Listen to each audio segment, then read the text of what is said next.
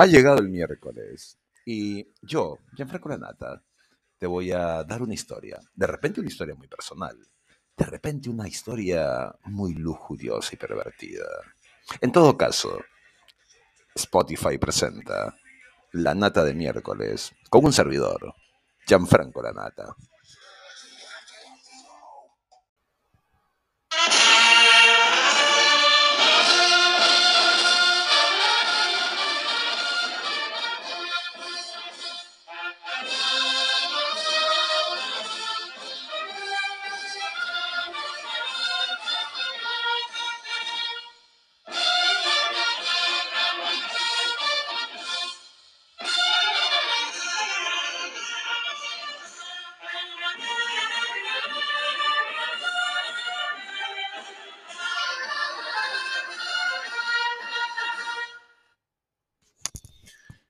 Día peruano, señora.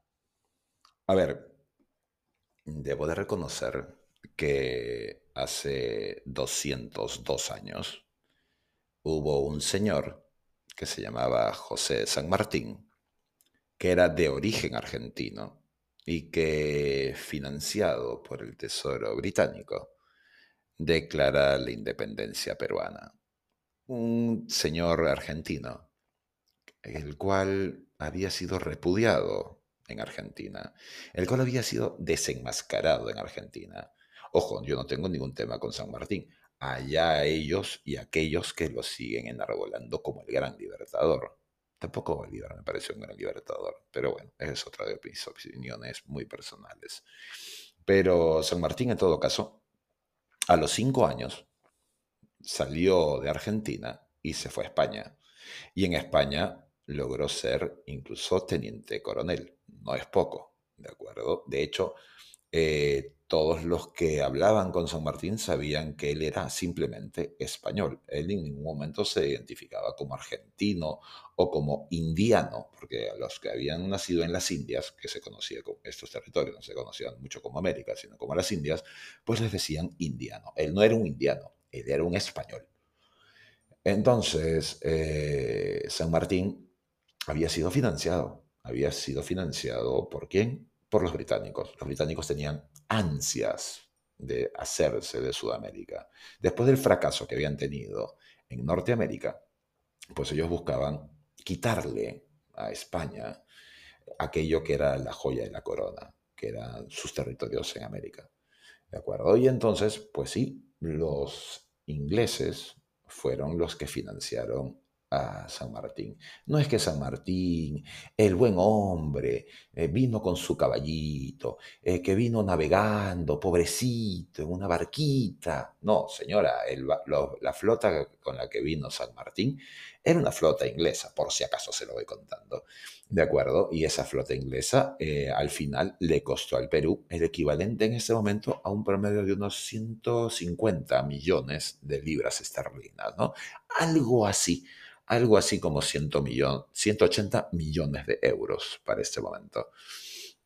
Entonces, eh, no, no era pobrecito, no, nada que ver, no. De hecho, en Argentina había tenido muy, muy, muy fuertes temas, tanto así que él no figura, probablemente usted no lo sepa, pero San Martín no figura en ningún documento de la independencia argentina. ¿eh? Así que cuando me dicen es el gran libertador y tal, y sí, pero San Martín no figuraba en la independencia argentina.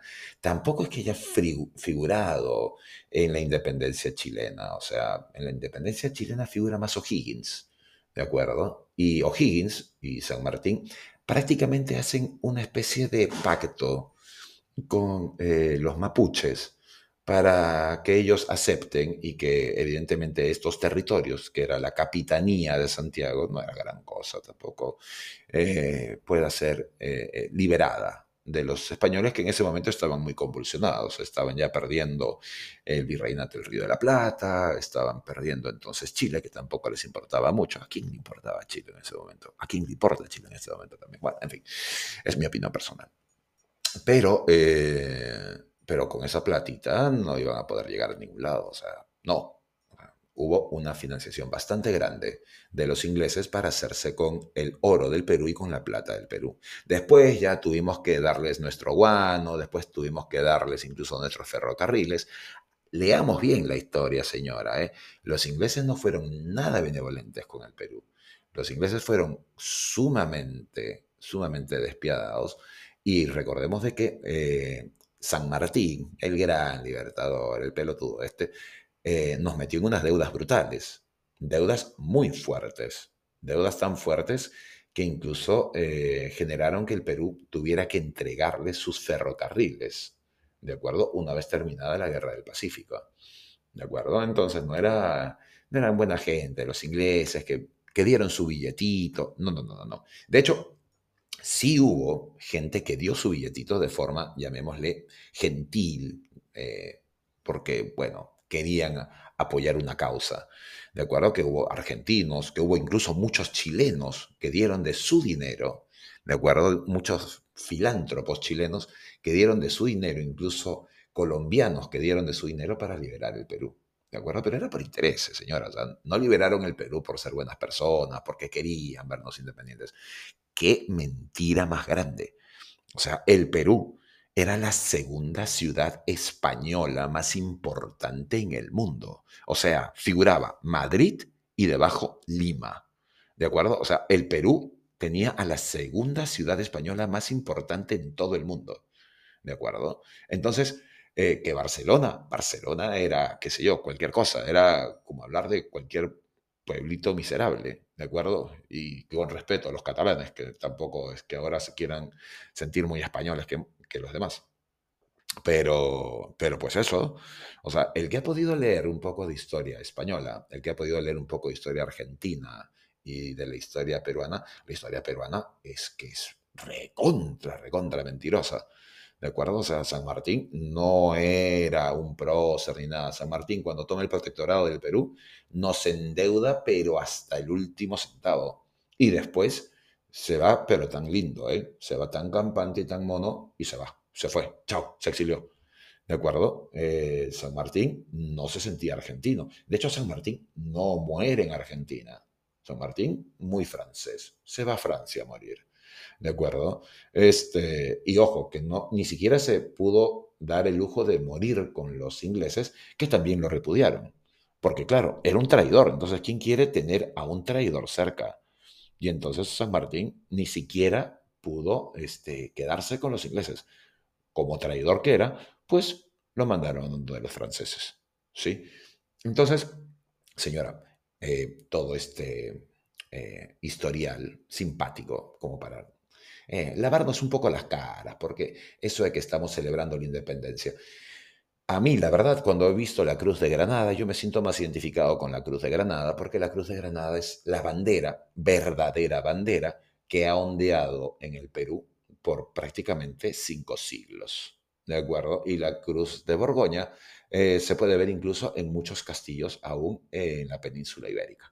¿De acuerdo? Uno debería sentirse más orgulloso de esta bandera porque de esta bandera uno sí tiene conocimiento que es una bandera histórica, no como el trapo de chifa que algunos comunistas comienzan a querer poner este como si fuera la bandera del Tahuantinsuyo, hermanos bolivianos y tal.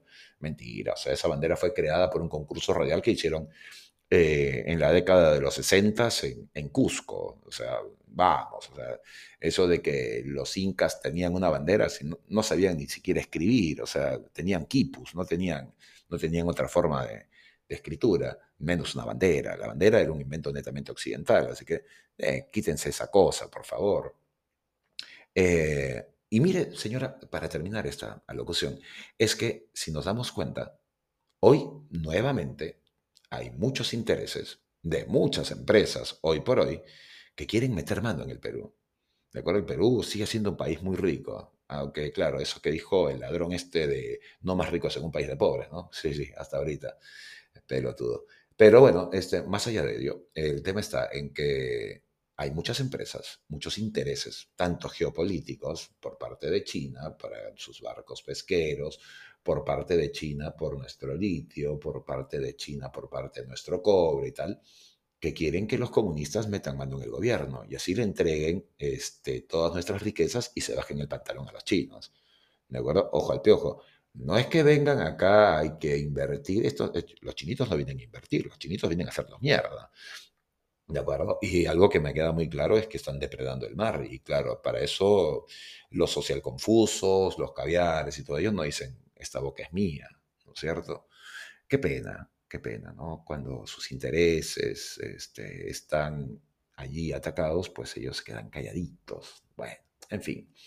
Señora, llegan las fiestas patrias que nos independizaron de España tristemente, porque Lima, insisto, era una ciudad hermosa mientras estuvo bajo el gobierno español. Era una ciudad que las calles, y aún usted si pasea por algunas calles del centro de Lima, va a ver que algunas calles, sobre todo muy cerca a lo que es el Banco Central de Reserva, cerca a Palacio Gobierno, todavía eran calles que tenían mármol, mármol, señora, mármol en las calles, ¿de acuerdo? Y esto no es una cosa rara. Vaya, pasee por el centro de Lima y se va a dar cuenta de que hay calles revestidas en mármol mismo lo que ocurría en Roma, por ejemplo, ¿de acuerdo? Pero en la Roma de los Césares, ¿eh? Así que, si nos damos cuenta, Lima era una ciudad fastuosa, era el Nueva York sudamericano.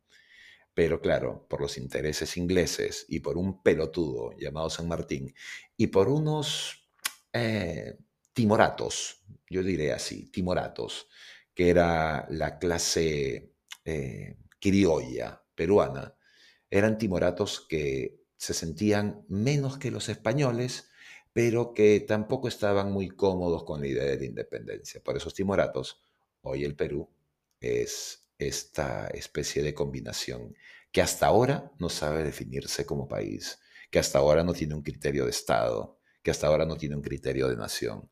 Y entonces algunos blancos se creen más que los negros y algunos negros se creen más que los de origen andino y algunos de origen andino se creen más que todos porque se creen autóctonos.